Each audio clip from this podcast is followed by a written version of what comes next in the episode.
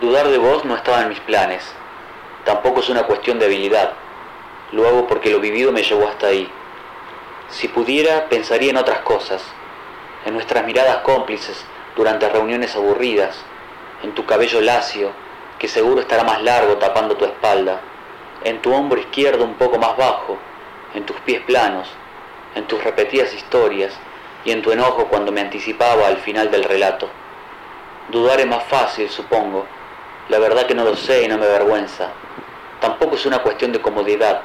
Lo hago porque lo porque no puedo olvidar tus acciones del último verano. Si pudiera, pensaría en otros tiempos, en tu lentitud al comer el helado, en las noches que te dormías a mitad de una película, en días donde no salíamos de la cama, en tus horas de sueño, en tus tardes de sol, en tus mañanas sonrientes.